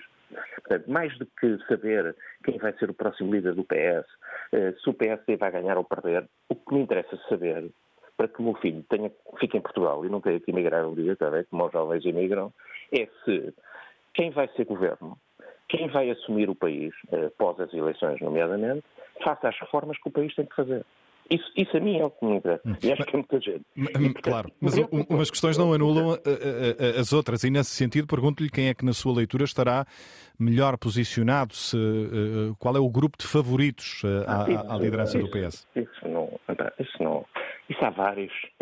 Isso há vários. Felizmente, o Partido Socialista tem gente muito capaz para isso. Mas não chega. O, o Dr. Álvaro Beleza está não, nessa não, lista? O Dr. Álvaro Beleza. Não, não, não está. Porque isto tem que ser alguém jovem, aliás eu tenho falado, e não até falei nisso na Associação Académica do Porto, Portugal é muito grisalho. Nós precisamos de gente jovem à frente dos destinos do país. Você olha para os países europeus e não vê grisalhos à frente. Vê gente nova. Olha para a Espanha, França, Alemanha, todos os países do norte da Europa, Itália, Grécia, é tudo gente nova. Nós precisamos de gente nova, que tenha ambição, que, que saiba que tenha algo a dar ao país. O país precisa. Portugal é um país extraordinário. Pedro Nuno Santos encaixa nesse perfil, Dr. Álvaro Beleza? Diga, diga. Pedro Nuno Santos encaixa nesse perfil que estava a traçar? Não, o Pedro Nuno é um jovem com talento, tem carisma. Mas há mais. E, e, e, espero que haja debate e que, e que haja mais que um candidato, é? ou uma candidata. É? Outra coisa que eu tenho defendido é mulheres na liderança, é outra coisa nós falamos muito do lugar das mulheres na vida pública, mas de facto nós em Portugal só tivemos uma primeira-ministra, nunca tivemos uma Presidente da República.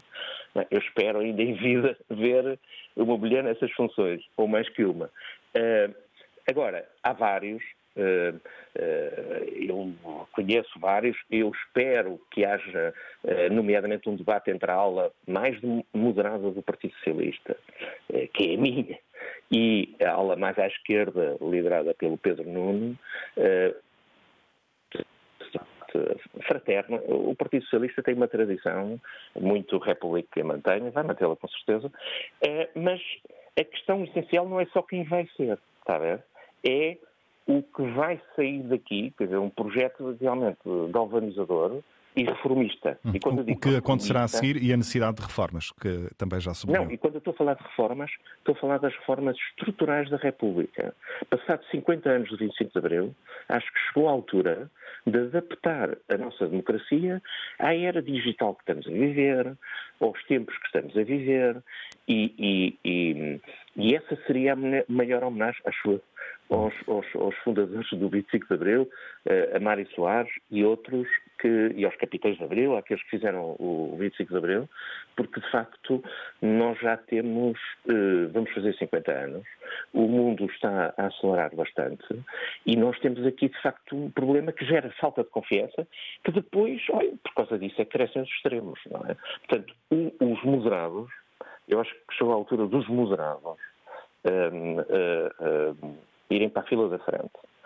E as pessoas da minha geração, o que é que podem fazer? É ajudar os mais novos, e é aquilo que eu faço modestamente, a, a fazer isso o melhor possível. E há muita gente capaz para isso. Desde logo com reflexões e com ideias como as que deixou aqui. Agradeço ao socialista Álvaro eh, Beleza, ele é também presidente da SEDES, a Associação para o Desenvolvimento Económico e Social. Uh, Helena Garrido, uh, aqui uns largos minutos de intervenção de um socialista, a dizer, entre muitas coisas, que o PS, não só, mas também o PS tem uma doença. Sim, uma doença, há aqui uma doença grave, diz eh, Álvaro Beleza. Eu penso que eh, esta perspectiva de que eh, é preciso fazer algumas alterações e alguma limpeza, entre aspas, dentro dos partidos é uma perspectiva que atravessa alguns militantes, quer do PS, quer do PSD. Neste momento falamos mais do PS, porque o PS é que tem exercido o poder e tem exercido há mais tempo o poder. Uh, algumas pessoas uh, causam-lhes perplexidade de ser o, serem protagonistas do PS, aqueles que estão a ser mais investigados. É normal, foram eles que têm exercido o poder nos últimos tempos. Uh, aliás, se fizermos as contas, até foram os que tiveram mais no poder em tempo de democracia. E há, de facto, militantes uh, dos dois partidos, um pouco na linha do que disse do que uh, disse Álvaro Beleza, que consideram que há, há doenças graves dentro dos partidos, com especial relevo, neste caso concreto, para o Partido Socialista e é muito relacionado com algum oportunismo, a entrada para o partido de algumas pessoas que eh, não têm o serviço público como a sua referência, mas sim o serviço a elas próprias, usarem o partido e não usar, eh, usarem o partido em benefício próprio e não usarem o partido para benefício do país como um todo.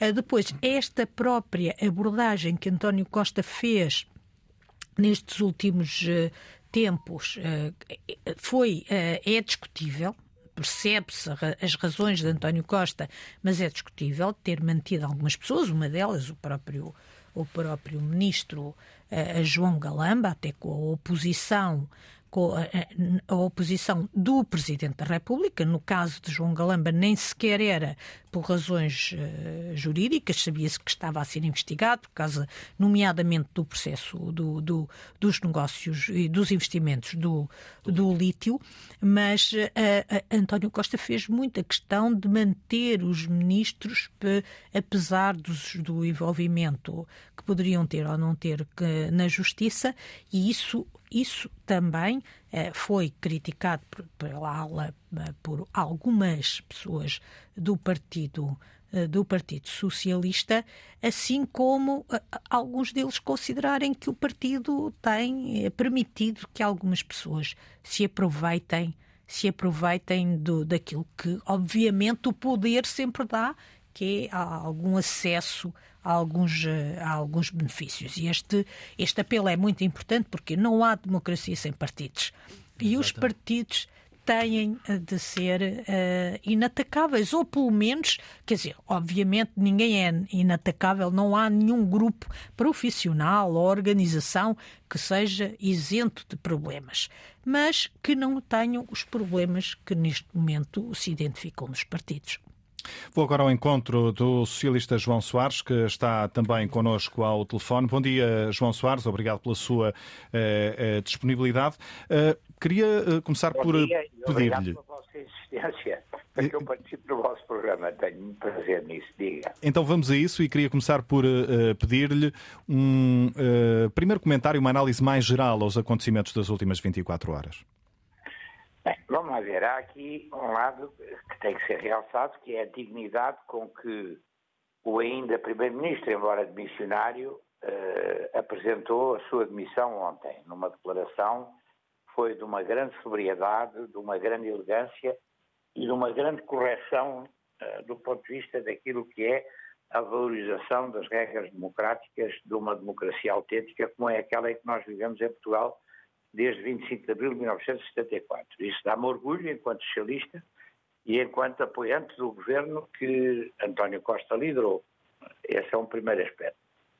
Depois, eh, há aqui questões que têm a ver com o funcionamento da justiça na nossa terra, e nomeadamente a Procuradoria-Geral da República, que ele sublinhou com elegância, mas com clareza também, na sua intervenção, por três vezes, salvo erro, que tomou conhecimento de que haveria eventuais acusações contra ele eh, numa nota dos serviços de comunicação social, média, da Procuradoria-Geral da República. Ora, isto não é maneira de nos eh, dirigirmos a, a uma pessoa que exerce com total legitimidade democrática, reforçada, aliás, por uma maioria absoluta, as funções de Primeiro-Ministro. Estamos a falar de uma nota da assessoria, digamos assim. Todos são, todos são iguais, mas uh, as coisas não podem ser levadas a este extremo, que me parece completamente disparatado e que eventualmente terá preços uh, que são uh, completamente disparatados, na minha modesta opinião. Hum. Essa nota, no seu entender, deveria ter sido assinada pela própria Procuradoria?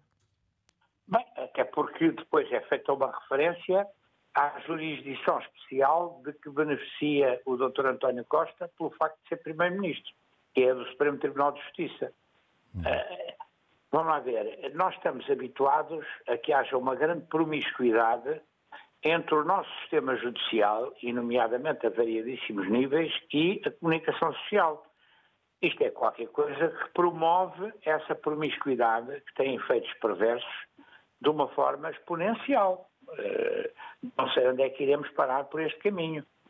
Uh, isto dito, uh, eu acho que as instituições democráticas funcionam com total clareza e com total limpidez e também com muita serenidade.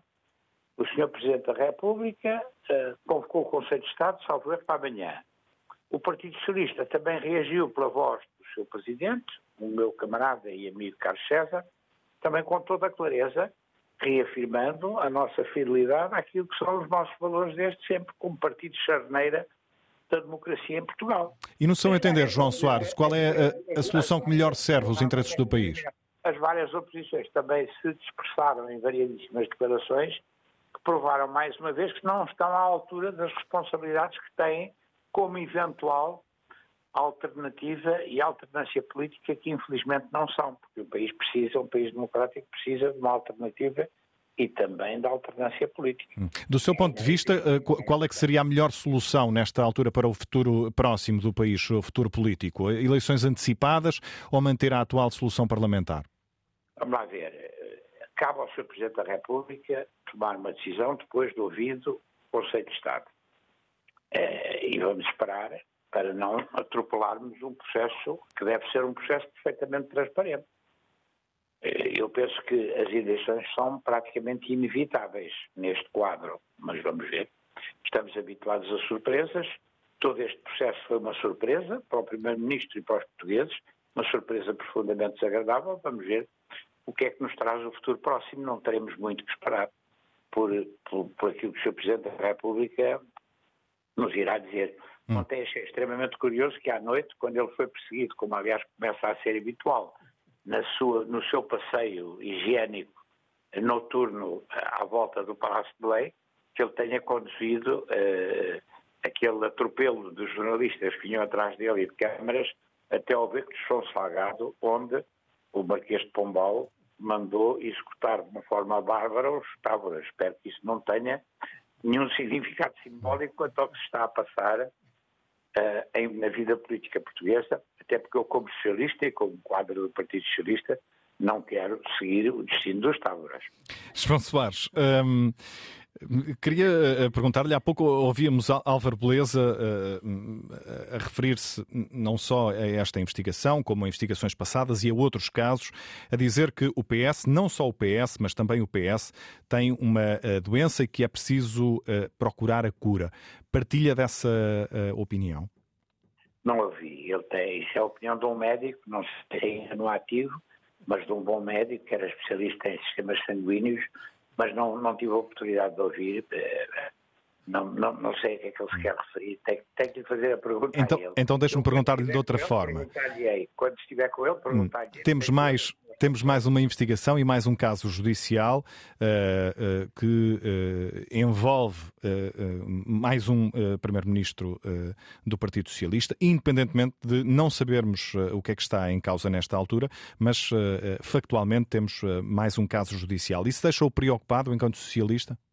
Não, vamos lá ver. Eu, eu, eu tive uh, muitas divergências com o meu camarada e amigo pessoal António Costa, mas ponho as mãos no fogo por ele, como disse ainda ontem na RTP, em matéria de seriedade pessoal. Ele é incapaz de uh, fazer ou de ser conivente com qualquer coisa que atropele o interesse público, uh, seja em que matéria for. E é um hum. homem desapegado de, desse tipo de coisas.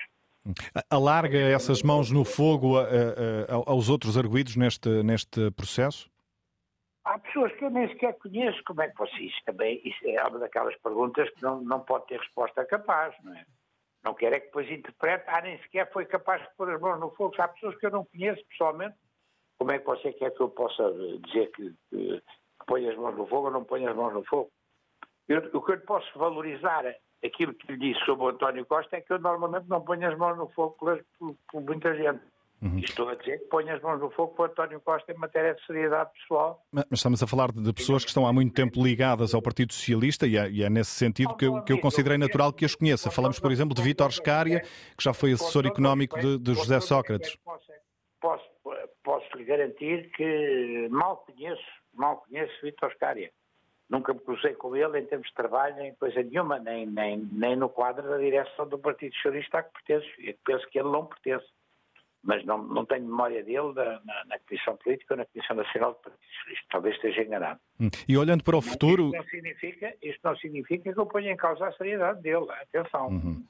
Olhando para o futuro. São os atropelos desta matéria. E mais, vou dizer uma coisa, também sei o que é que são as calúnias, porque não se esqueça que eu não quero valorizar o meu papel pessoal, mas eu fui objeto de uma calúnia por um bando de ladrões, dos maiores que existem no mundo, que é o poder kleptocrático do Eptalá em Angola, há muitos anos, e, e as calúnias que foram feitas contra mim em matéria de tráfico de marfim continuam a manter-se, e é, é uma mancha que fica e que é difícil uh, limpar.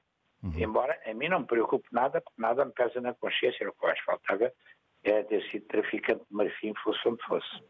Eh, João Soares, eh, eh, para concluirmos, olhando para o futuro, quem é que vê como possível, potencial candidato à liderança do PS à sucessão de António Costa? É cedo para nos pronunciarmos sobre essa matéria. Estamos a dois, três dias de, eventualmente, ser decidido que haverá novas eleições. E se houver novas eleições, evidentemente que o Partido Socialista, em todas as circunstâncias, terá que eleger um novo líder, dada a admissão do atual líder, António Costa, e, e não faltarão, eventualmente, eh, cabeças capazes para desempenharem essas funções e, eventualmente, até pessoas interessadas em desempenhar essas funções. Agora, acho que é cedo para me estar a pronunciar sobre isso. Pedro Nuno Santos, Francisco Assis, tem alguma preferência com o que se conhece agora, com o que se sabe agora? Já agora, dos três que eu ontem referi na, na RTP, como potenciais, independentemente de outros que possam aparecer, são, são pessoas que têm todas as condições para desempenhar funções de liderança no Partido Socialista. Embora me digam, e eu ouvi hoje já de manhã nos vários comentários que vou ouvindo enquanto estou aqui a trabalhar noutras coisas, que o, o Francisco Assis terá dito que não, não disputará, uh, ali, não voltará a disputar a liderança do Partido Socialista. Uh, qualquer deles tem uh, excelentes qualidades para poder desempenhar as funções de líder do Partido Socialista. E seja quem for que venha a ser eleito, eu tomarei a minha posição na altura própria, não demorará muito, mas qualquer deles tem uh, condições excelentes para desempenhar as funções de líder e para suceder ao meu camarada António Costa. João Soares. Incluindo, hum. incluindo aquele que foi destituído por António Costa num processo que foi um processo revolucionário dentro de todos os partidos políticos portugueses em democracia, que foi António José Seguro, que foi um processo de eleições diretas, internas, alargadas ao exterior do partido. João Soares, deixe-me agradecer-lhe uh, o seu testemunho, uh, o contributo que deixou aqui também para esta reflexão. Vocês são, de facto, a rádio que une Portugal, porque unem de tal maneira que, mesmo quando é difícil atender o telefone, acaba por ter que se atender. De resto, o contacto entre nós começou bem cedo, uh, na manhã de hoje. Agradeço-lhe uma vez mais a disponibilidade. Estamos uh, já na reta final uh, do Consulta Pública Especial de hoje. Vou ao encontro de um último ouvinte, temos mais inscritos, não vamos conseguir ouvi-los a todos. Manuel Guerreiro fala-nos de Castro Verde. Num minuto, a sua leitura aos acontecimentos das últimas horas. Manuel Guerreiro, bom dia. Bom dia para si e para todos os ouvintes do programa.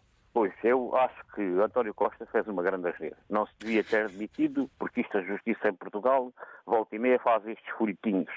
E nós não sabemos se isto não é mais um que vai depois parar em nada.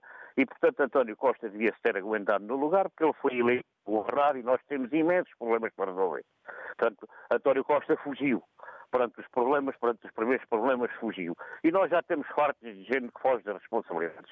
Portanto, acho que ele devia continuar e acho que o Presidente da República não lhe devia aceitar a admissão para já. Vamos aguardar por resultados das investigações e vamos ver do que é que isto dá, porque a gente está farto de folhetins destes, feitos pela Justiça, aí fechados de um gabinete qualquer, decidem impunemente uh, levantar suspeitas e abrir processos que depois a boa parte deles não andam em nada, nunca chegam sequer a julgamento e, portanto, isto tem a imprensa a fazer campanhas de propaganda que só beneficiam os fascistas, esses trogloditas que estão à espera para se agarrar ao taxa e que farão muito pior que o Costa, apesar do Costa não ser de uma flor que se cheire. Mas eh, atualmente, com os problemas que nós temos aí, com os, eh, os salários, as pensões, etc, etc, a falta de rendimento das pessoas para fazer falta o aumento do custo de vida, precisávamos pelo menos esses bocadinhos, essas migalhinhas fossem para a frente. E assim fica tudo em águas de bacalhau e o povo como é que estuda lixa. Porque Vamos... quando bate mar da rocha, que é lixa é o bichinhão. Portanto, Vamos esperar para ver o que é que acontece, nomeadamente em relação à questão dos eh, salários. Obrigado, Manuel eh, Guerreiro.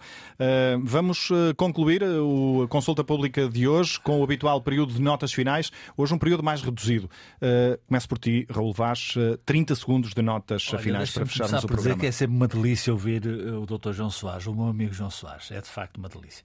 Um ponto que ouvimos também a Alba Beleza, que é Presidente da SEDES, como disseste, um destacado socialista, que há um ponto que ele tocou que me parece importante, ou seja, está contra uh, o Partido Socialista eleger um futuro, um candidato a primeiro ou um primeiro-ministro por petit comité. O que é que isto significa? Significa que só há, só há duas possibilidades, só só há uma possibilidade. É ou Marcelo Belo Souza uh, convoca eleições antecipadas ou dá posse a um novo primeiro-ministro do Partido Socialista. E isso não pode ser feito em Congresso, porque não, senão entraríamos numa, numa esquizofrenia que era, eh, enquanto o país parava, o Partido Socialista escolhia o novo Primeiro-Ministro. Não é possível. Temos mesmo de não é possível concluir. E, portanto... Raul, deixa-me agradecer-te e dar os últimos 30 segundos uh, à Helena Garrido. Muito rapidamente, parece-me claro que vamos ter de ter eleições antecipadas. É a forma de clarificar e é o apelo que se. E aquilo que seria necessário, diria eu, era tentar conciliar essa clarificação política de que precisamos com os apoios que os portugueses precisam de ter nesta conjuntura difícil. Obrigado, Helena Garrido e uh, Raul Vaz. Termina aqui uh, mais um Consulta Pública. Voltamos na próxima semana, de hoje a oito dias, com um novo tema.